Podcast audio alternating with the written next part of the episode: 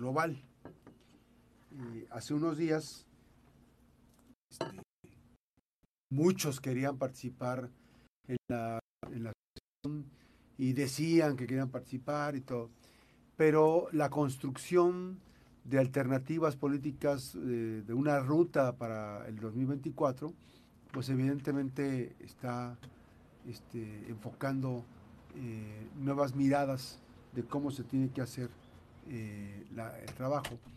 Ya se bajó Lili Telle, se bajó Claudia Ruiz Macié, este, hay algunos que ya no van a ir, ¿no? En el Partido Acción Nacional eh, están inscritos, están participando varios, de los más representativos, está Xochil Gálvez, está eh, Santiago Cris Miranda, pero no quisiera dejar de, de mencionar a una persona que fue senador de la República, Jorge Luis Preciado Rodríguez. Y muchos piensan que es una vacilada, este, que nada, ¿cómo crees? Este, pero miren, vayamos a, remontarnos un tiempo atrás. Él acaba de trazar una ruta desde Tijuana hasta el sur del país. Eh, ya le ha puesto algunos elementos para hacerlo más atractivo a las redes sociales, ¿no? Que, incluso, le, eh, le puso el reality, algo así, estaba observando aquí esta, este dato. Eh, es el reality Una familia en campaña. Y va Jorge Luis Preciado Rodríguez junto con su hijo, eh, con su esposa Isis y con su... Están esperando, están, van a ser papás en unos meses más. Entonces, acudió en algo emblemático porque la primera vez que salió de, Colima, salió a Tijuana con su mamá, en paz descanse, y con su, con su hermana, y de ahí cruzaron este, de mojados a Estados Unidos, recordemos, ¿no? Yo a Jorge lo conocí en la prepa, fuimos compañeros del bachillerato y me tocó conocerlo caminando, caminando Colima. Caminaba, eh, tenía una actividad emprendedora porque vendía en Cambaseo, este, tuvo un recorrido para el mantenimiento, fue desarrollando habilidades, estuvo en la Facultad de Derecho, donde empezó a potencializar, se metió al Partido Acción Nacional, joven fue diputado, en fin.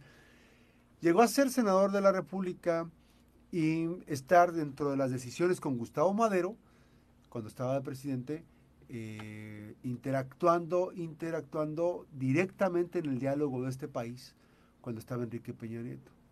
Con todas las críticas que usted puede hacer pero hoy que está Jorge Luis dentro de este proceso, a mí me parece que eso rompe el esquema de la simulación de una elección. Eh, ya han dicho que va a haber simulación, que el de arriba va a decidir. Bueno, si la elección primaria va a ser a través del voto de las personas, pues evidentemente que en esta ruta que va a seguir Jorge Luis, evidentemente eh, va a empezar a abrir una brecha. Esto es lo que rompe el esquema de una, de una, de una elección de candidato pactada de las élites. Me parece que eh, en esa misma lógica está participando Xochitl Galvez y en esa misma, este, misma lógica están participando incluso hasta Enrique este, de la Madrid, Cordero. Entonces, eh, vemos con mucho interés lo que está ocurriendo para muchas opciones en el proceso y en el desarrollo. Eh, de, una, de, un, de un país.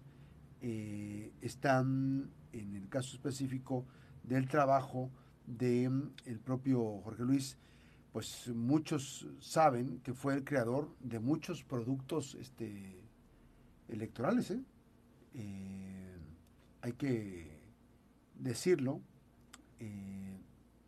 están muchos políticos que, a los que formó, el Güero Ladino, está eh, Yuleni, Brenda Gutiérrez, este, eh, eh, Dania Puga, en fin, hay muchas personas que, con los que interactuó y logró pues generar condiciones este, de triunfo.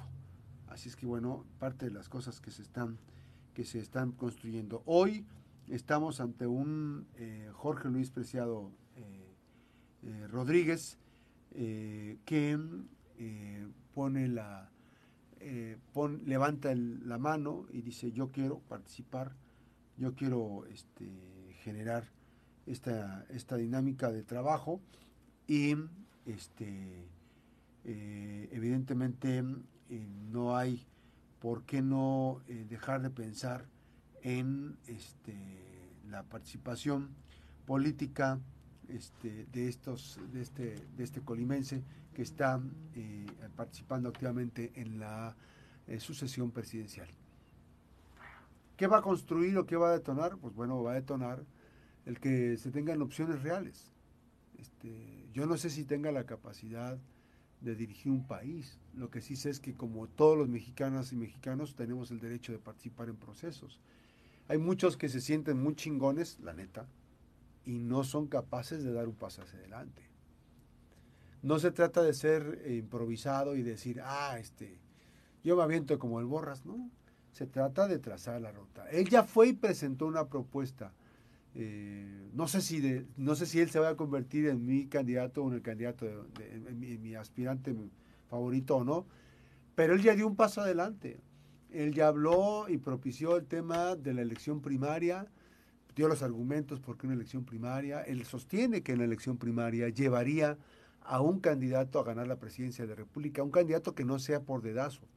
Luego entonces, si hay simulación, si hay eh, todo ese poder que tiene eh, Andrés Manuel López Obrador, pues obviamente eh, va a generar, si hay simulación en la, en la elección de candidato del frente, no habrá una real competencia, porque la elección en la elección no va a estar la, figura de López Obrador. Luego entonces la corcholata o el aspirante del frente tendrán que ir. Va a ser una elección, una elección de dos. Evidentemente, después de este proceso tendría que entrar México a un proceso mucho más amplio para socializar qué temas. El tema del nivel de votación. Si tenemos un padrón electoral de X número de cantidad de, personas y solamente salió a votar el 50% o menos del 50%, entonces tendría que pensarse en una segunda vuelta. Eh, no sé, son modelos este, electorales que se tienen que empezar a superar. Por lo pronto, hoy podemos decir que un colimense está buscando la presidencia de la República.